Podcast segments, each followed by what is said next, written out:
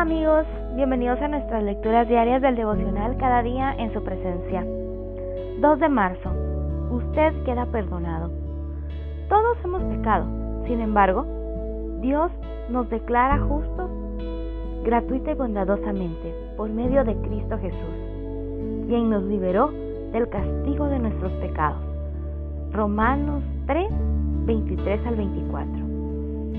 ¿Tiembla usted de miedo alguna vez después de leer los pecados que menciona la palabra de Dios?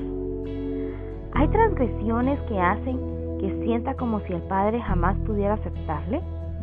Después de todo, el apóstol Pablo advierte que los que practican tales cosas no heredarán el reino de Dios. Gálatas 5:21. ¿Es posible que haya ofendido a Dios de tal manera que sienta que Él le rechazará para siempre?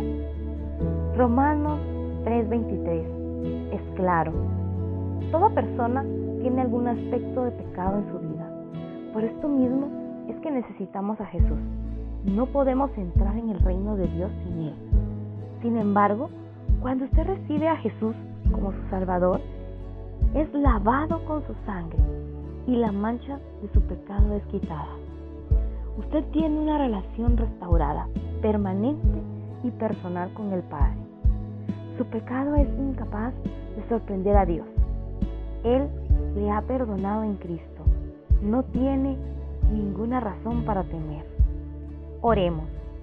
Jesús, mediante tu muerte y resurrección, has lavado mi alma, quitado la mancha de mi pecado y traído un gozo indescriptible a mi corazón.